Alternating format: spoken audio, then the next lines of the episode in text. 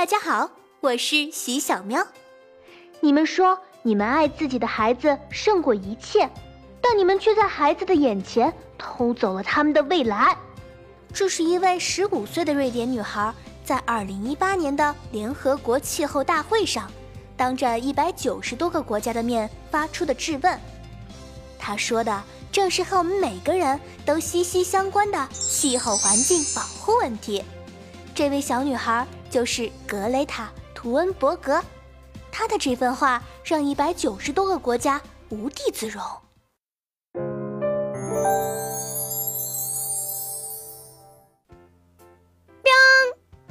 光小亮上线，我是温暖人心的小亮。西小喵，格雷塔知道的东西真多呀，而且在那么多国家面前，他一点也没有紧张呢。是呀，西小喵，我第一次在喵喵村开全体村民大会的时候，可是紧张了好几天呢。估计很多人都猜不到，格雷塔其实是一个自闭症患者。格雷塔一定是付出了很多很多很多的努力吧？是呀，在小格雷塔八岁的时候，他第一次听到了气候变化和气候变暖的词汇。不过他并不能理解，只知道爸爸妈妈和老师们经常叮嘱自己，要随手关灯，要节约用水，不要浪费食物。九岁的时候，他开始接触相关的书籍，他查阅了大量的资料，了解的越多，他就越能感受到形势的严峻。格雷塔产生了极大的困惑。为什么气候问题已经那么严重，还有那么多人视而不见？为什么灾害频发，大人们却总是能够找到合适的理由欺骗自己呢？因为迟迟想不明白，情绪的低落让格雷塔体重下降了二十斤呢。也正是在这个时候，格雷塔的爸爸妈妈才知道她患上了自闭症，在治疗的过程中。他们了解了格雷塔的真实想法，一家人开始争取达到无碳生活，生活用电依靠太阳能电池，出行是自行车，尽自己所能做出自己的贡献。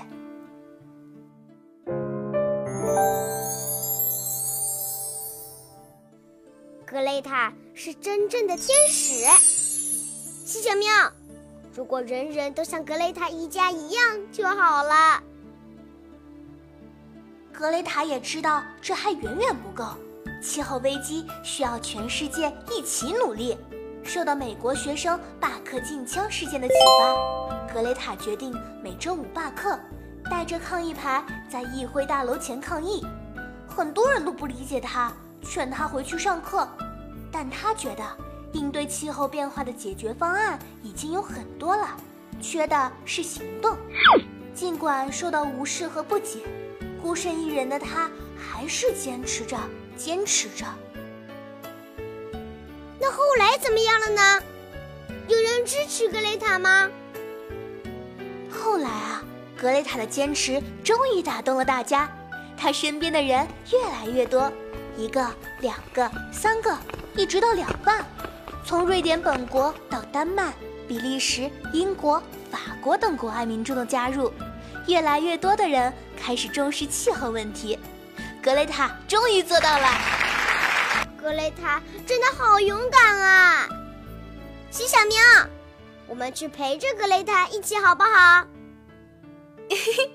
小亮别急，我们可以先从身边的小事做起啊，比如随手关灯、节约用水、不乱开空调、出去吃饭的时候少用或尽量不用一次性的筷子。纸杯等等，保护环境，一起从身边小事做起，从现在开始行动起来吧！